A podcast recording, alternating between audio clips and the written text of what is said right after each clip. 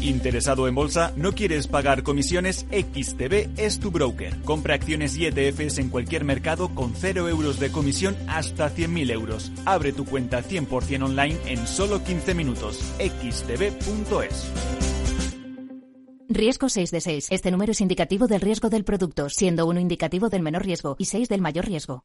Te suena esto, ¿verdad? En tu futuro profesional debes ser capaz de encontrar soluciones. Actualiza tus competencias en el primer Salón Internacional de la Formación para el Empleo. Formando Futuro, los mejores agentes formativos, lo último en tecnología e innovación. Palacio Municipal de IFEMA Madrid del 16 al 18 de noviembre. Entrada gratuita. formandofuturo.fundae.es. FinanBest, gestor automatizado líder en rentabilidad en 2019, 2020 y 2021 de acuerdo con expansión All Funds. Planes de pensiones y carteras de fondos de inversión indexados y activos. Rentabilidades pasadas no garantizan rentabilidades futuras. FinanBest, líder digital en inversión. El 23 de noviembre, el sector económico y financiero español se viste de gala. El Economista, medio líder en información económica en castellano, celebra su undécima edición de la Noche de la Economía, donde se reconocen las acciones más relevantes del ámbito empresarial y económico. Este año contaremos con la apertura institucional de la ministra de Política Territorial y portavoz del Gobierno de España, Isabel Rodríguez García, y clausura el evento don Luis de Guindos, vicepresidente del Banco Central Europeo. Para seguir el evento, puede inscribirse en lanochedelaeconomía.com.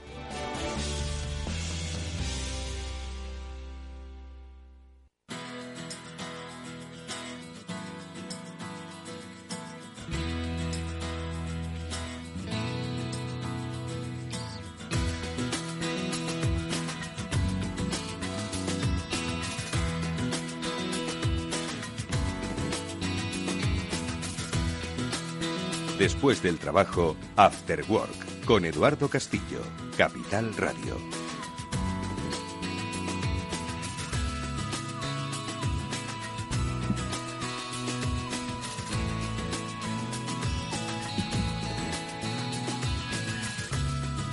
¿Qué tal amigos? Buenas tardes, bienvenidos a este Cyber After Work, el programa de la ciberseguridad de Capital Radio, que ya está con todos vosotros y que hoy va a hablar de incidentes. Incidentes que suceden, incidentes que mm, se resuelven, incidentes que se gestionan.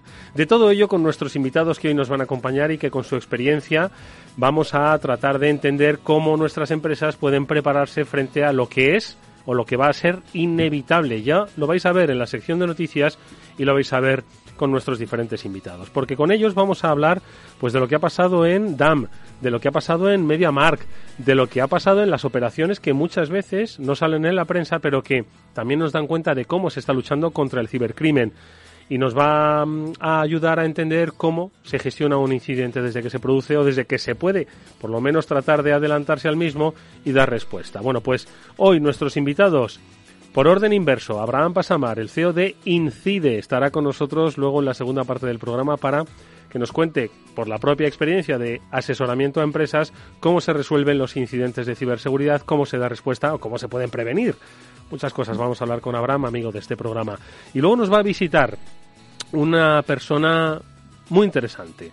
El teniente coronel Juan Sotomayor, que es jefe del Departamento de Delitos Telemáticos de la Unidad Central Operativa de la Guardia Civil y con el que vamos a hablar de una reciente operación que nos da cuenta de cómo se lucha contra el cibercrimen, que muchas veces da la sensación de que el anonimato y las distancias, bueno, pues hacen imposible perseguir este tipo de delincuencia. Bueno, pues se puede hacer, pero ojo que eso es el principio, esto es la punta del iceberg de todo lo que se está trabajando.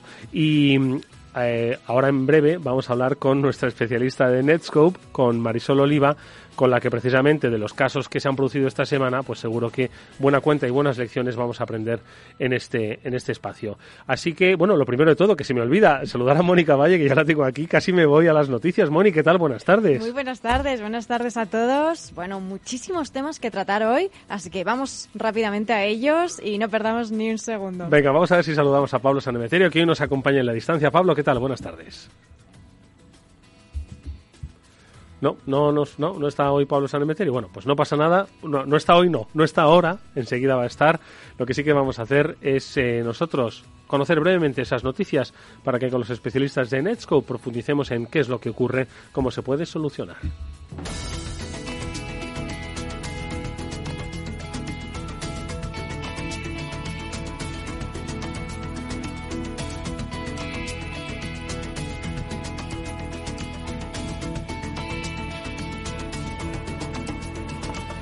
Bueno, yo he mencionado dos compañías diferentes, pero que han sufrido ciberincidentes. Luego estoy seguro de que Abraham, que ya está por aquí, nos lo querrá comentar porque ojo, que los incidentes se producen a gran escala, por eso salen en las noticias, y a menor escala no salen en las noticias, pero el impacto es igualmente dañino para las empresas. Bueno, ¿y qué es lo que ha pasado exactamente?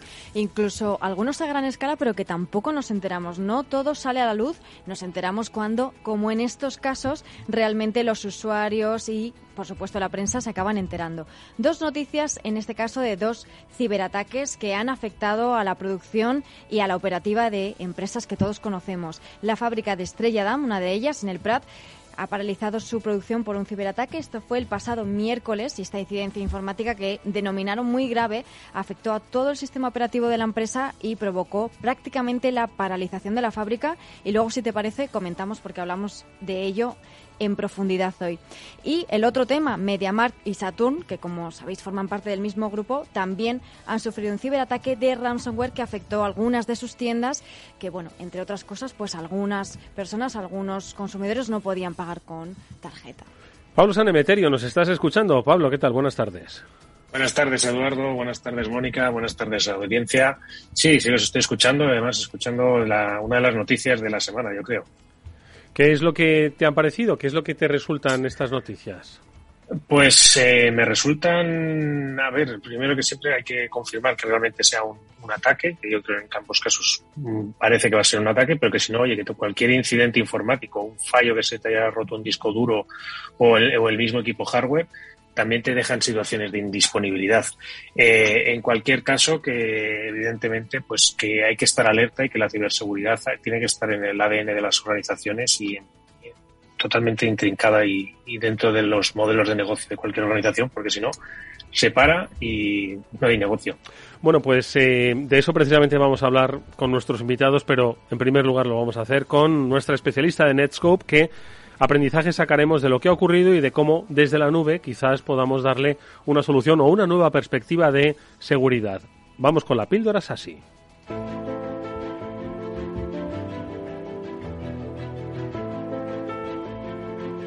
Y es Marisol Oliva quien hoy nos eh, acompaña en esta píldora SASI. Marisol, ¿qué tal? ¿Cómo estás? Buenas tardes.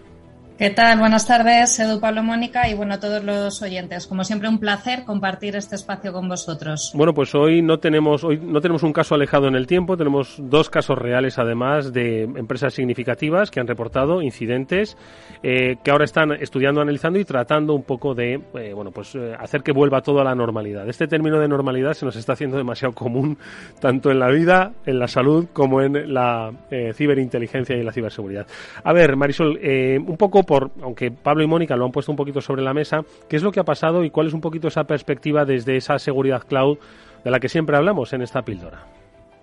Bueno, pues eh, ya, ya lo habéis estado comentando, ¿no? Este tipo de ataques es cada vez más frecuente y, la clave es que hay grupos organizados de ciberdelincuentes y bueno, lo, seguiréis viendo durante el programa que se lucran de ello.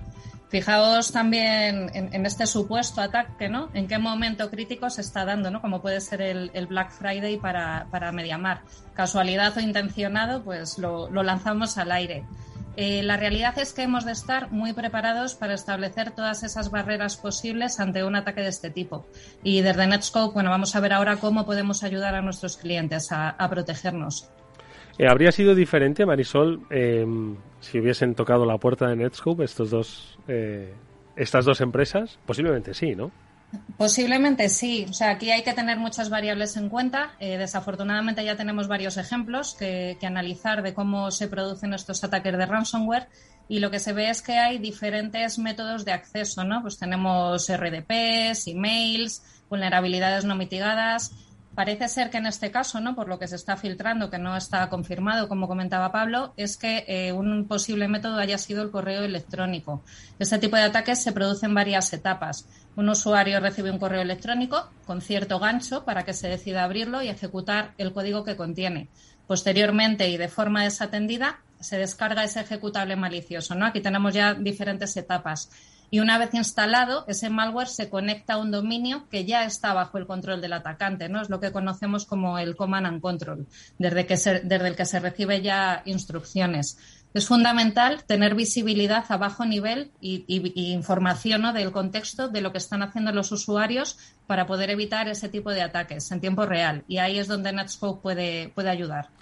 Marisol, cuando hablas de visibilidad a bajo nivel, estamos hablando de, nuestro puesto de trabajo, es decir, no estamos hablando de las complejidades y de las profundidades de nuestra red, sino de lo que estamos haciendo en nuestra computadora, en nuestra casa o ya en la vuelta a la oficina, ¿no? Correcto. Se trata de securizar a los usuarios independientemente de desde dónde se conecten y hacia dónde lo hagan. Y esto es así, ¿no? Precisamente, como ejemplo, eh, cuando estamos comentando la noticia, seguro que todos estamos asociando ambas incidencias de ransom al correo corporativo.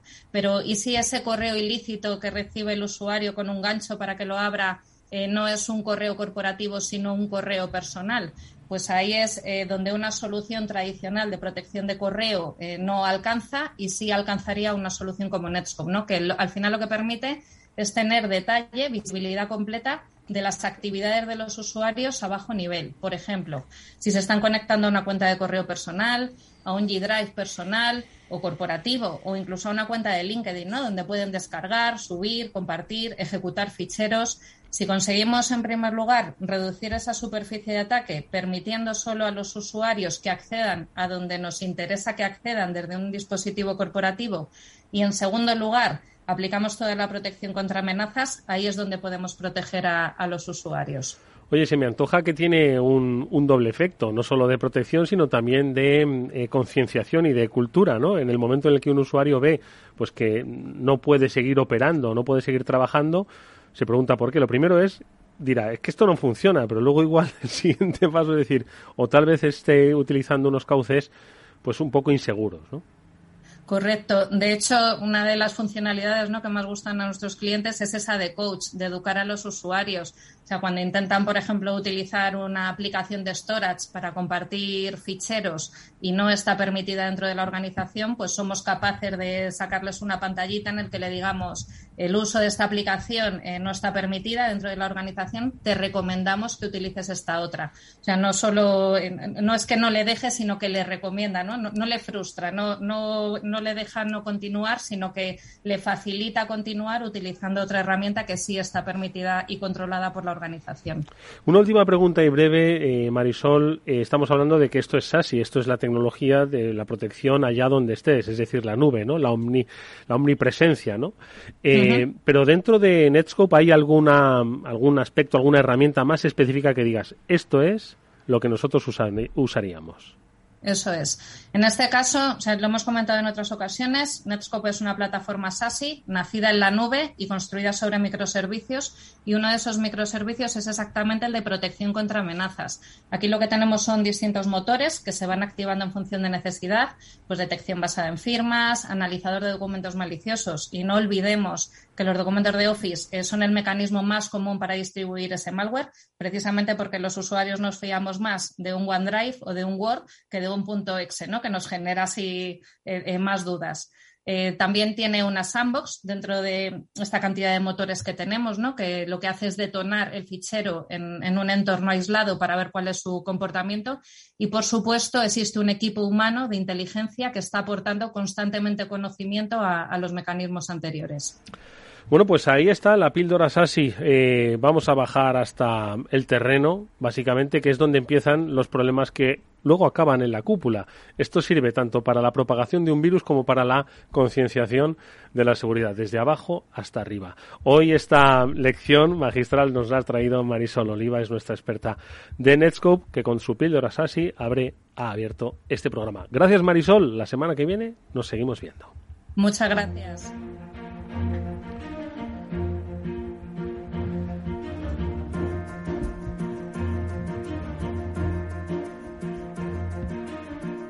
Bueno, pues nosotros seguimos eh, dando paso a nuestros invitados y el eh, eh, próximo que nos acompaña para nosotros es pues un orgullo y un honor porque está con nosotros el teniente coronel Juan Sotomayor, que es jefe del Departamento de Delitos Telemáticos y desde el pasado 1 de abril bueno, y desde el próximo 1 de abril de 2022 será el Departamento contra el Cibercrimen de la Guardia Civil.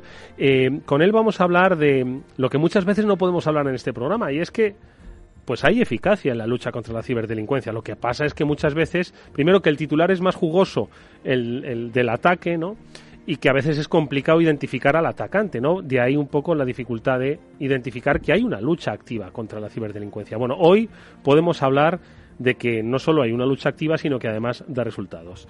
Juan, es un placer que estés con nosotros en este Cyber After. Buenas tardes, bienvenido. Buenas tardes y el placer es mío.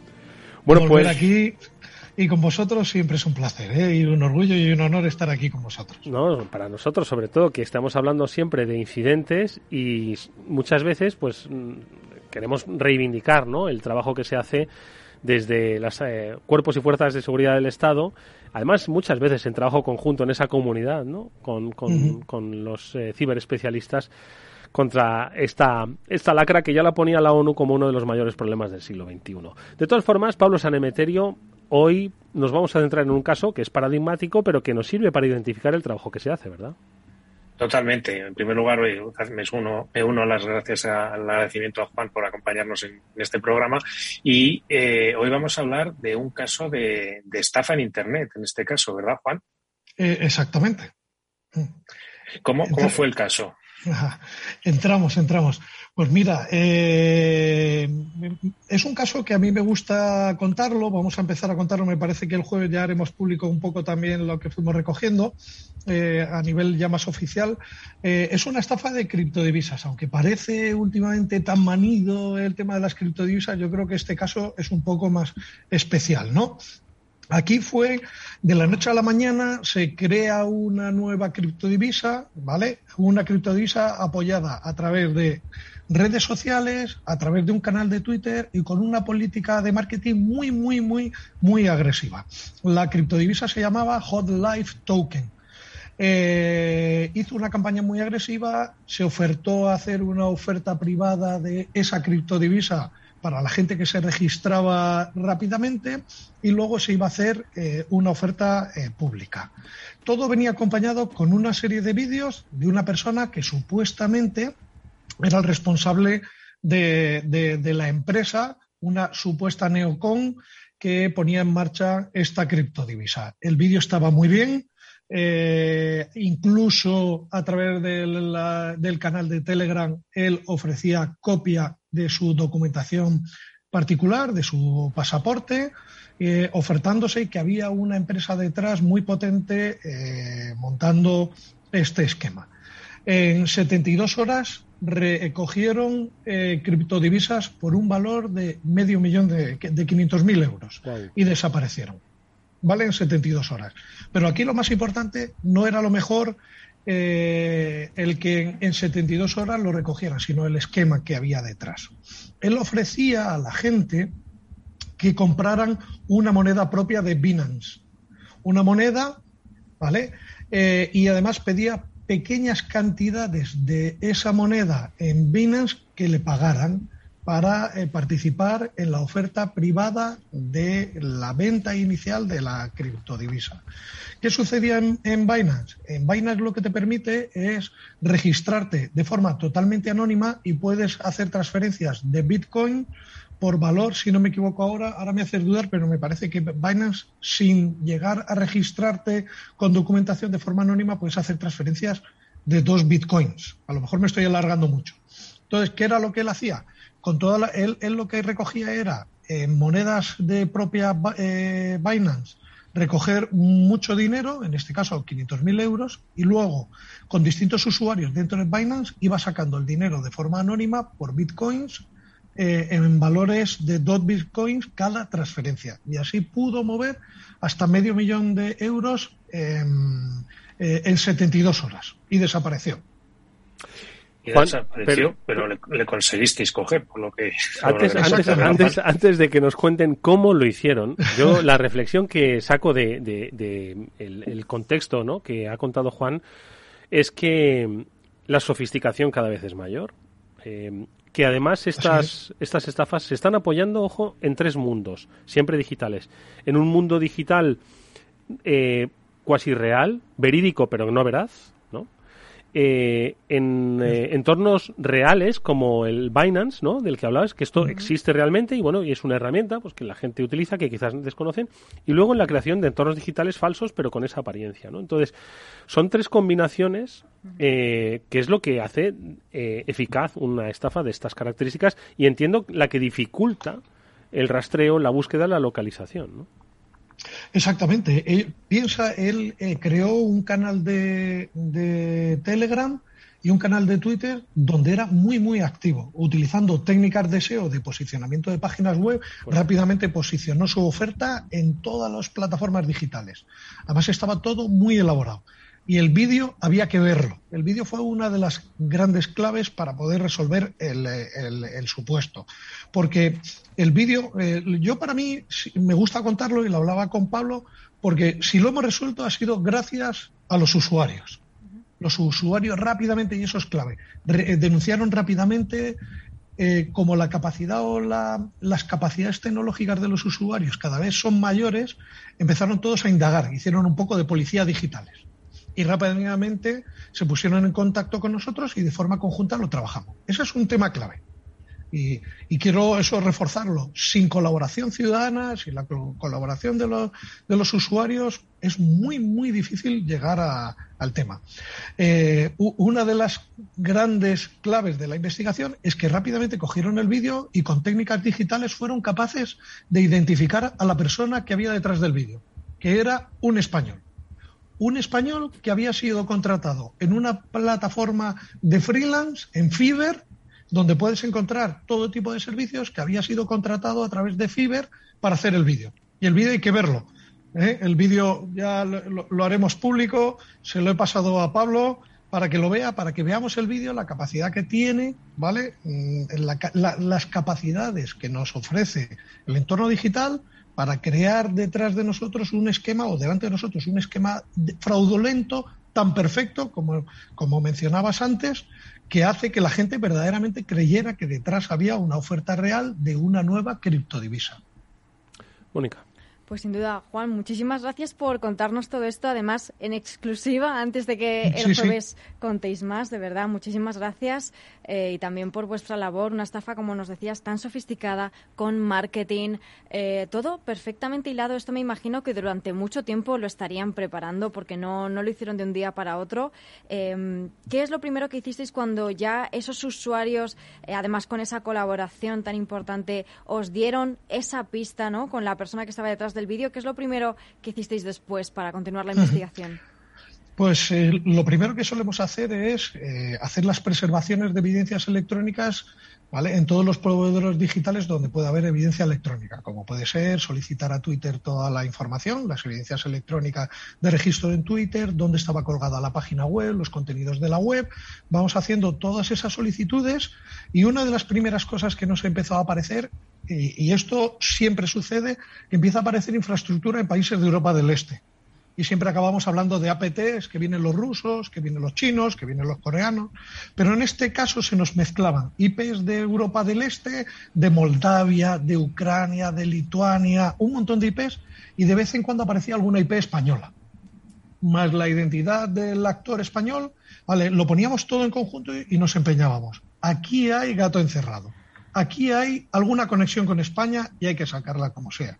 Entonces los usuarios empezaron a enviarnos conversaciones en los distintos foros donde ya había gente que empezaba a realizar acusaciones. Y nos encontramos en los foros que había unas identidades en los foros, ¿vale? Había personas en los foros con una con un relato como muy elaborado y muy vinculado con los que pudieran estar detrás de la estafa. Se ha dicho de otra forma, llegamos a detectar perfectamente que los estafadores utilizaban distintos perfiles en las distintas plataformas digitales donde se discutía, haciéndose pasar por responsable de la página web, haciéndose pasar por estafado, haciéndose pasar porque yo conozco a un estafado y yo sé más que ninguno. O sea, tenían distintos Como ganchos, ¿no? Exacto. ¿Vale? De todo. No, no. Uno decía, no, no, porque el que está detrás de la estafa es fulanito que ya participó en este foro avisándonos en no sé dónde. No, no, yo tal. Y era la misma persona. Oye, Juan, un poco a modo de... Esta semana conoceremos muchos más detalles y volveremos a recordar el caso porque al final de lo que se trata es de concienciar, ¿no? Pero después de, de, bueno, pues esta nueva experiencia en lo que es la lucha contra la ciberdelincuencia, ¿Cuál es un poco tu, tu, reflexión sobre el camino que todavía queda por recorrer? Usuarios, ojo, estamos hablando de criptomonedas, criptodivisas, estamos hablando ya de gente avezada en el mundo digital, ¿ya? no estamos hablando de alguien que entró en Internet ayer, ojo, estamos hablando de gente que ya va eh, descubriendo nuevos entornos del mundo digital y que aún así, y que aún así son víctimas. Entonces, ¿cuál es un poco tu reflexión para que sigamos trabajando ya todos como sociedad en la prevención y lucha contra la ciberdelincuencia? Pues mira, eh, si quieres luego entramos también en el rastreo de criptodivisas, que fue al final como llegamos. Pero eh, tienes toda la razón. Pues mira, yo, yo creo que los roles han cambiado. ¿Vale? Y esa es la clave. Los roles han cambiado. Los cuerpos policiales nosotros ya no tenemos los mismos roles que en el mundo físico. Perdemos muchas capacidades de investigación y aquí el usuario juega un papel importante. Y otro papel muy, muy importante juegan las empresas las empresas privadas, las empresas que dan servicios digitales, porque en sus, en sus sistemas existe una lógica del dato que solamente conocen ellos. Y si participan, podemos perseguir y, podemos llegar a, localizar a las personas responsables de este tipo de eventos. Hace poco hemos tenido una denuncia que no voy a entrar en la compañía eh, y le dijimos a la compañía, mira, tenéis que rastrear dentro de vuestros datos, y hacer esa lógica para poder ayudarnos y identificar líneas de investigación que luego ya nos encargamos nosotros. Así hicieron y así pudimos vincular distintas conexiones anteriores, muy, muy anteriores, que ya nos vinculaban directamente con el hackeo. ¿Vale? Y esas son las primeras pruebas, porque al final los malos, como los robos, mira, hasta los comandos de ETA hacían previas. Cuando iban a hacer un atentado, pasaban por toda la zona alrededor del sitio donde querían hacer el atentado con días y meses anteriores. Y había que retrotraerse a días y a meses anteriores para coger cámaras, para hacer vigilancias de teléfonos móviles que se pudieran haber movido por esa zona, para poder mm, ¿vale? buscar esa debilidad del delincuente y poder rastrearlo. ¿no? Pues en el mundo digital es algo parecido, pero en este caso las empresas digitales juegan un papel eh, primordial para poder eh, pelear contra este tipo de amenazas. Aquí no aparece un ruso de la noche a la mañana y me ataca la empresa y me instala un ransom. Eso no es cierto. Bueno, pues eh, ojalá tengamos más oportunidades de contar con el testimonio eficaz y efectivo de cómo, en este caso, la Guardia Civil lucha contra las eh, diferentes amenazas que se cierren sobre Cualquiera, y como decimos, avezados e inversores en criptomonedas que creen conocer el mundo del blockchain y más allá y que han sido víctimas en un pispás de eh, una trama absolutamente sofisticada. La experiencia nos la ha contado el teniente coronel Juan Sotomayor, que es jefe del Departamento de Delitos Telemáticos de la eh, de la eh, Unidad Central Operativa de la Guardia Civil. Juan, de verdad, muchísimas gracias. Ha sido un placer volver a verte. mucha suerte os deseamos para el futuro y nosotros desde este programa, bueno, pues contribuiremos en lo que podemos, que es la concienciación y el conocimiento, pues a que nuestra sociedad sea mucho más segura en el entorno digital. Gracias, Juan. Gracias a vosotros. Hasta pronto. Hasta pronto.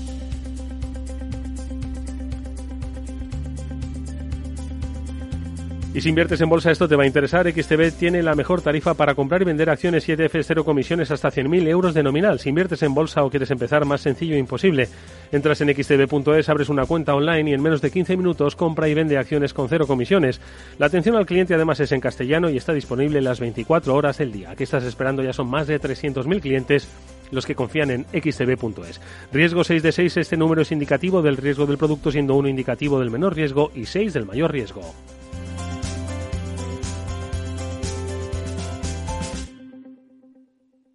After Work con Eduardo Castillo. ¿Seleccionas los mejores ingredientes para tu cóctel favorito? Haz lo mismo con tus inversiones financieras. Encuentre la combinación adecuada de renta variable y renta fija internacional en el momento oportuno a través de nuestro fondo multiactivo sostenible Lazar Patrimoine SRI y de nuestra gestión flexible de renta fija con Lazar Credit Opportunities.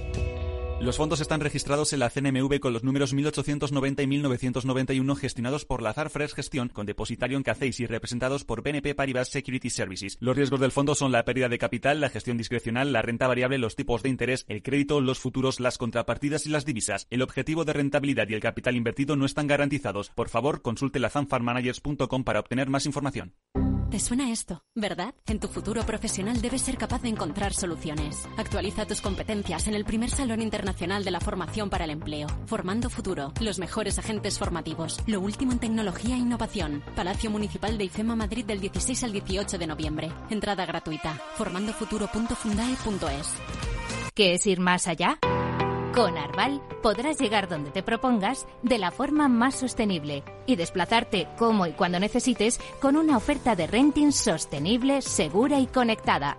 Y preocuparte solo de conducir porque nosotros nos ocupamos del resto. Arval, la transición energética arranca aquí. Más información en arval.es. Tras una colisión, la Unidad de Accidentes de Tráfico de Hospital Moncloa te ofrece tratamiento integral y personalizado, un experimentado equipo multidisciplinar y asistencia urgente las 24 horas. Citas al 620-317-747. Avenida de Valladolid 83, Madrid. En HLA Universitario Moncloa cuidamos de ti y de los tuyos. Eduardo Castillo en Capital Radio. After Work. Continuamos este Cyber After Work hoy con nuestro invitado especial. Él es Abraham Pasamar, es amigo de este programa, pero como amigo eh, representa pues una de las compañías pioneras en el mundo de la ciberseguridad y que dan servicio, apoyo pues a muchas otras compañías para ayudar a entender qué es lo que les ha pasado, para ayudar a prevenir lo que les podría pasar y que a lo largo de esta primera parte del programa ya hemos comentado. Abraham, ¿qué tal? Muy buenas tardes, bienvenido. Hola, ¿qué tal, Eduardo? Buenas tardes. Abraham es eh, el consejero delegado de INCIDE, INCIDE, con D, ¿de acuerdo? Eh, que tiene una sonoridad similar a esa institución pública, ¿no? Pero que en cierto modo comparten el mismo objetivo, que es ayudar a la sociedad, en este caso empresarial, a que sean mucho más seguras. ¿Qué te parecen las eh, noticias de MediaMark, de mm, DAM, que has escuchado, las que contamos la semana pasada y la anterior y la anterior? Pues eh, lo vivimos en nuestras propias carnes eh, día tras día. Eh, estos incidentes no paran y sobre todo, mm, digamos, tiene una repercusión muy alta estos temas de, ransomware, ¿no? El ransomware es uno de los grandes negocios hoy en día. Las mafias, toda ah, la gente que se dedica al mal está viendo ahí un gran negocio y no paran. Saldrán noticias constantes de este mismo tema, sin parar. Porque, como decíamos antes, muy buenas tardes, Abraham, y ¿Qué tal, muchas gracias por estar con nosotros.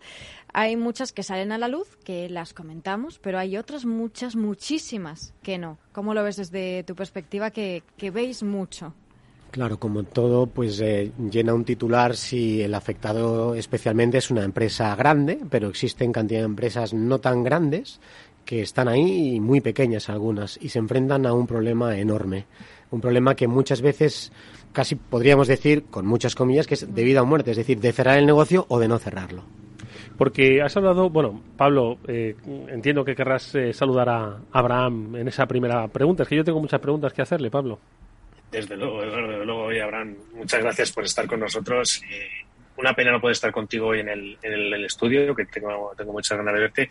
Y yo quería aprovechar que estás hablando de los incidentes y que tenemos mucha gente de nuestros oyentes que está viendo cómo dedicarse a la ciberseguridad, que les cuentes un poco cómo es un incidente desde dentro, dentro de lo que puedas contar, o qué es lo que te sueles encontrar en una empresa cuando vais a ayudarle en un, que ha tenido un incidente.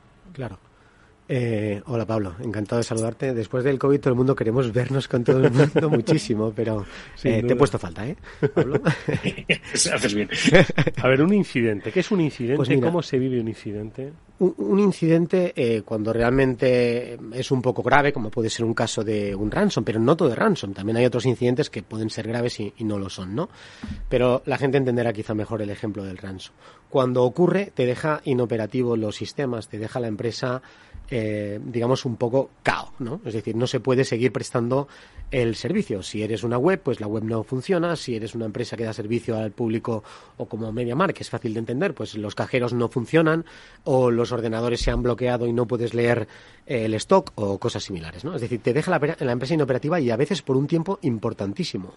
Con lo cual se tiene que volver incluso Eso a no veces... es, no es una caída de la No, luz. no es momentáneo, no es momentáneo. Los sistemas centrales están fuera de, de combate, por así decirlo, ¿no? Es decir, al final un ransomware, eh, la, la información se, se cifra, ¿no? Se deja no accesible para la propia empresa y de una manera sencilla pues no se puede volver a la normalidad. Tienes que recurrir a acciones muy drásticas y muy radicales que no se hacen en horas, sino que lleva pues días normalmente, incluso semanas y en algunos casos una operativa normal tarda meses en volver a, tenerse, ¿no?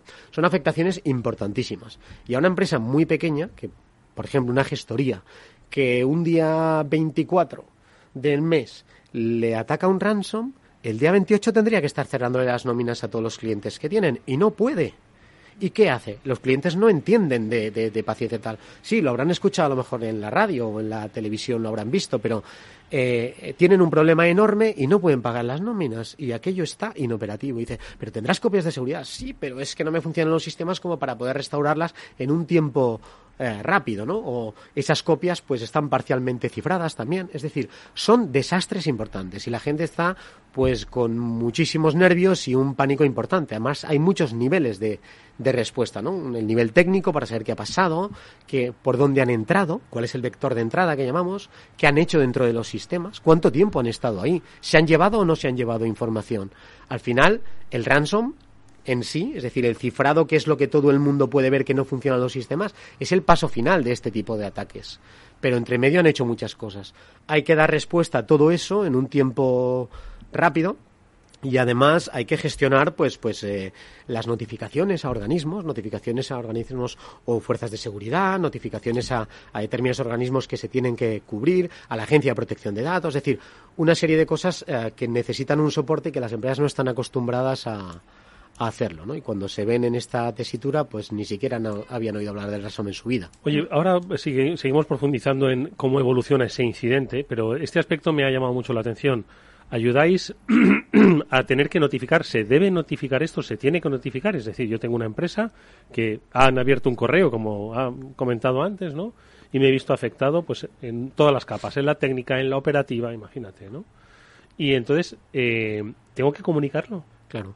Eh, sin ser yo un experto legal, pero estando familiarizado con el tema, claro, la, los datos eh, personales, que pueden ser de nuestros proveedores, de nuestros clientes, eh, de los propios trabajadores de la empresa, si no son accesibles, porque está todo cifrado y eso va a suponer un impedimento para trabajar, pues es uno de los supuestos que hay que comunicar, ¿no?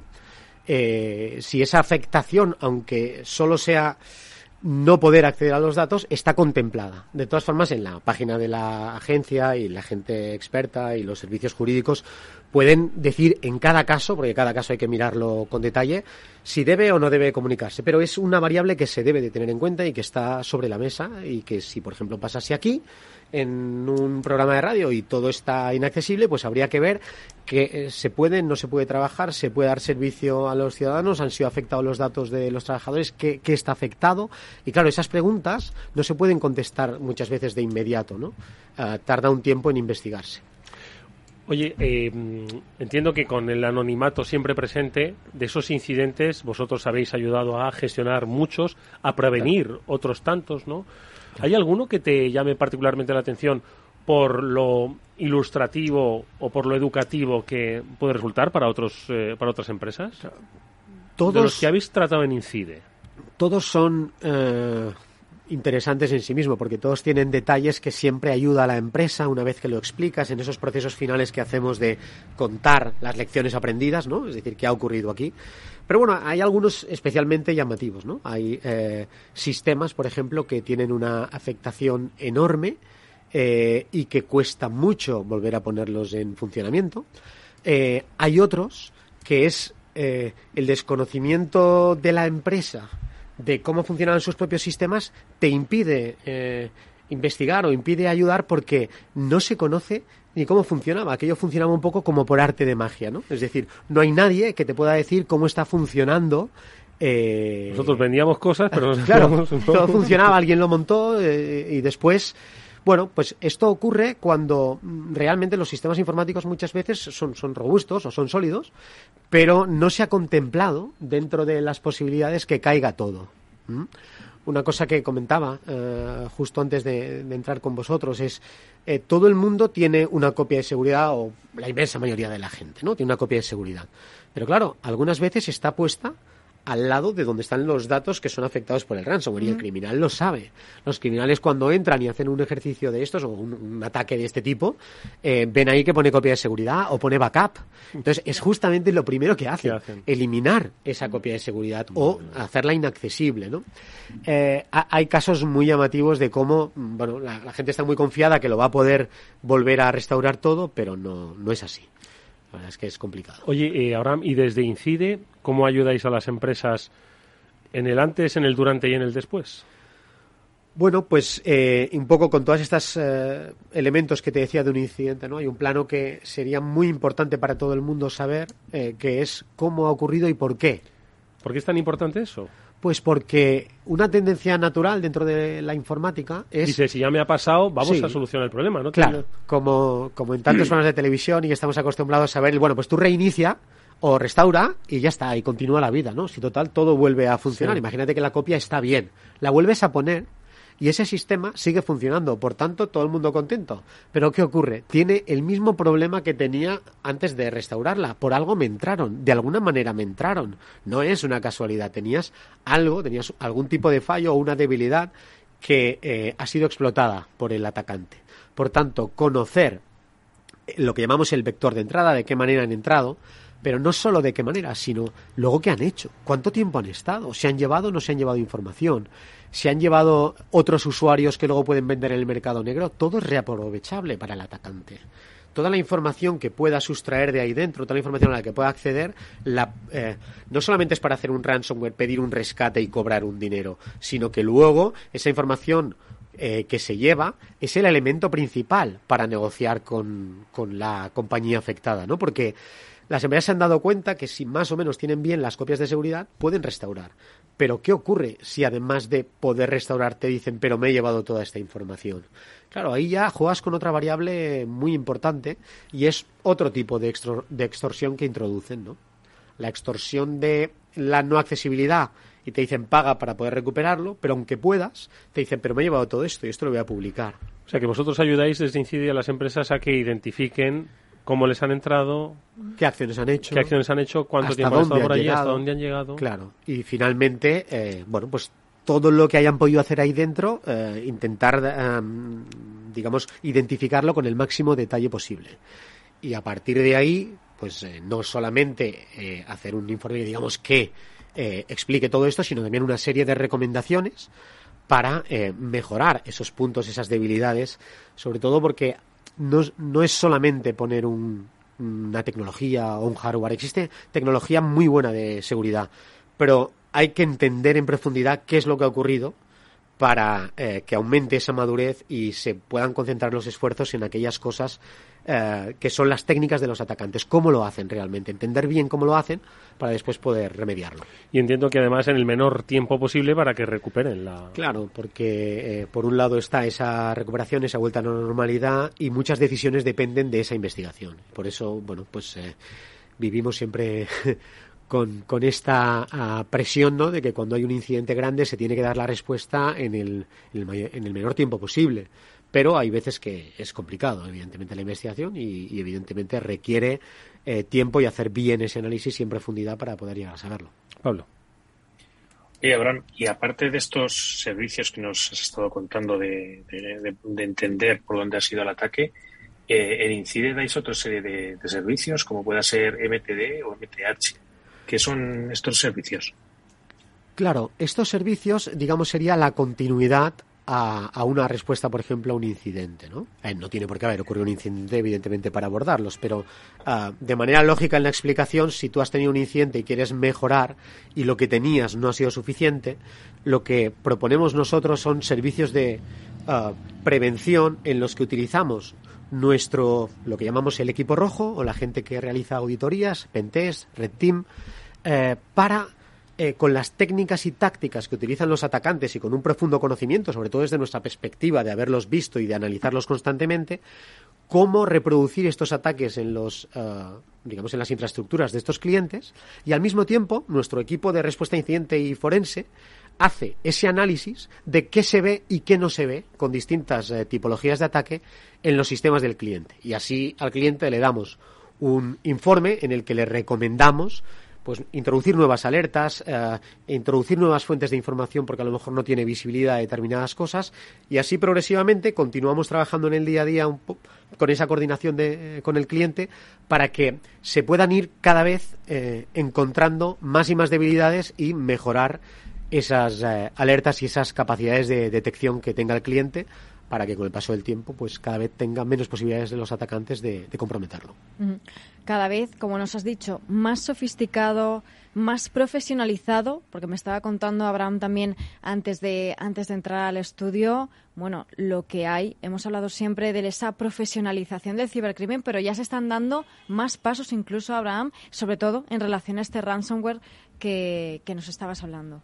Claro, la, sofisticación está llegando muy lejos. De hecho, es un negocio eh, buenísimo. Y apuntaba antes el teniente coronel Sotomayor que, eh, bueno, aparecen, por ejemplo, pues muchas IPs del este, ¿no? En, un, en el caso concreto que decía, pero en general sí.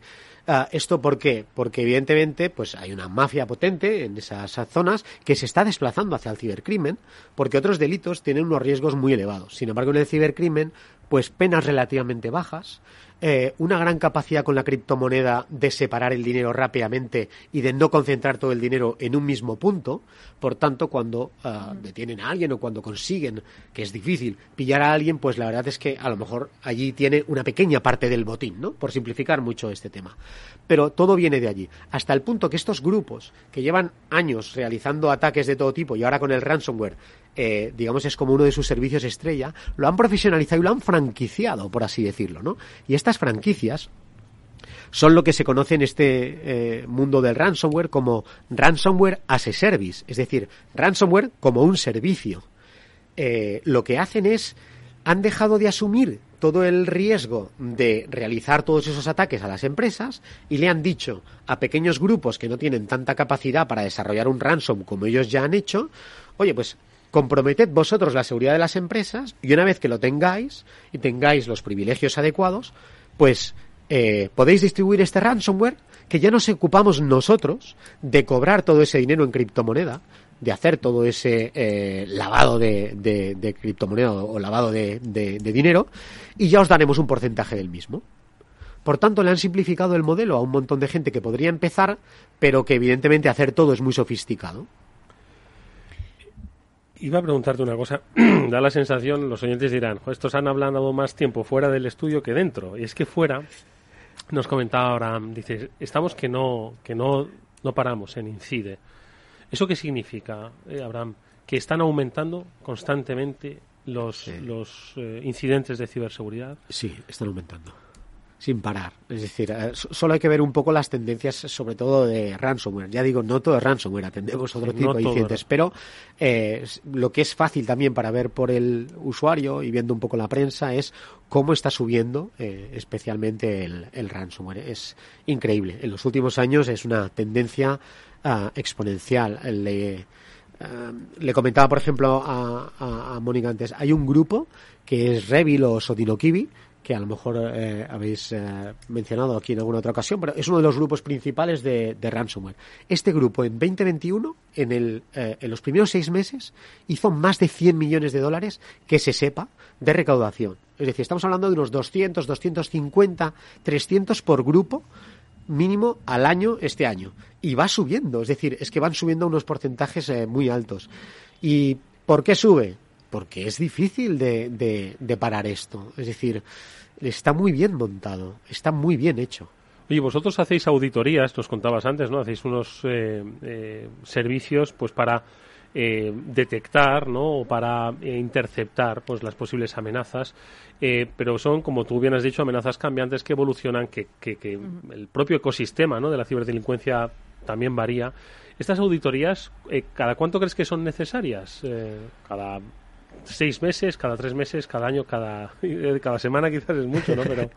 Eh, bueno, eh, los clientes que digamos mm, son más maduros o tienen unos negocios donde también los riesgos son altísimos, eh, prestamos servicio permanente. Es decir, y es verdad que a lo mejor no siempre al mismo ritmo se van haciendo determinadas cosas, pero en un momento determinado imaginaos que sale una nueva vulnerabilidad que es explotable en muchísimos sistemas. Por lo que hacemos en esos escenarios es...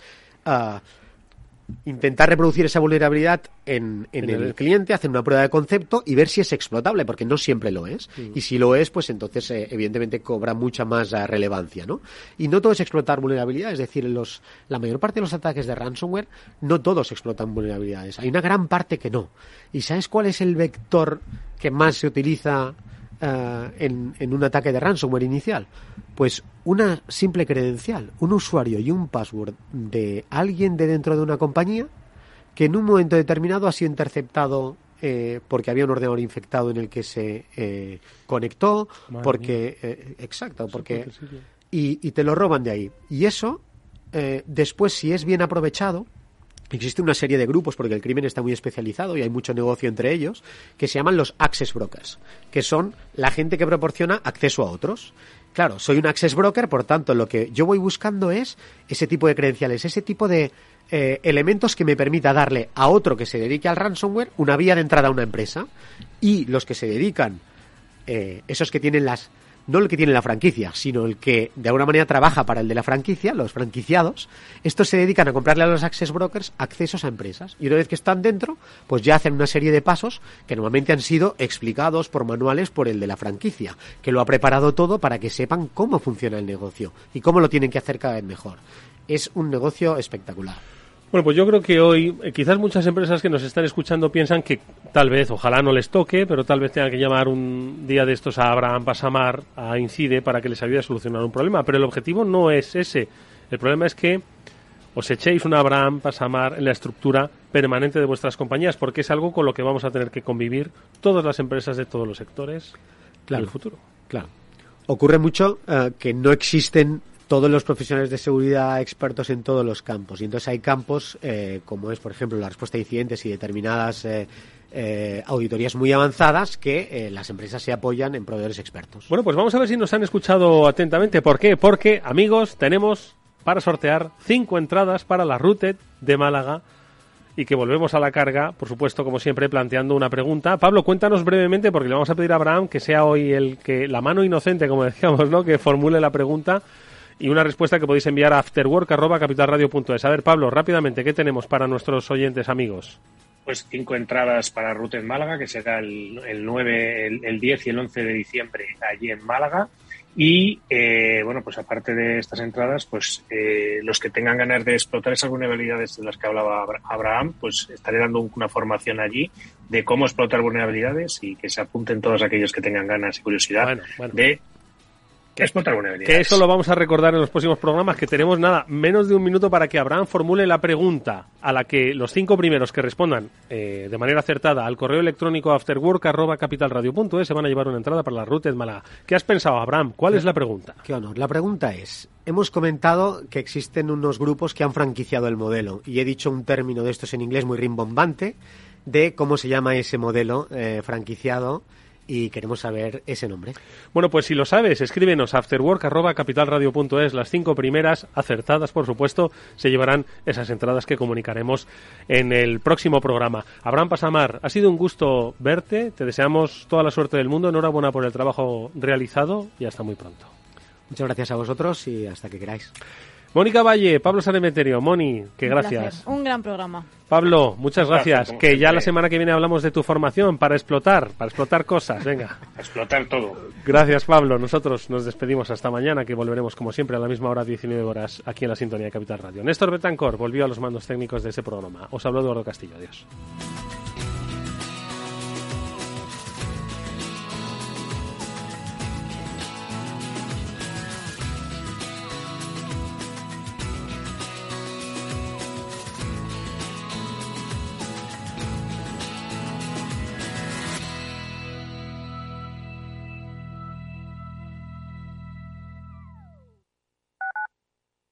Escuchas Capital Radio, Madrid 105.7, la radio de los líderes. Si quieres mejorar tu formación o tu empleo, apúntate a los cursos gratuitos de formación profesional para el empleo de la Comunidad de Madrid. Podrás elegir entre más de 13.000 cursos. Infórmate en tu oficina de empleo o llamando al 012. Financiado por el Ministerio de Educación y Formación Profesional, Comunidad de Madrid. Gráficas Naciones. Más de 50 años de experiencia en el sector de las artes gráficas. Apostamos por la última tecnología tanto en impresión offset como en digital y gran formato. Realizamos todo tipo de impresión. Tarjetas de visita, folletos, libros, vinilos, decoración y montaje de stands. Más información en el 91 629 2145 o en gráficasnaciones.es. Para personas inquietas, Capital Radio.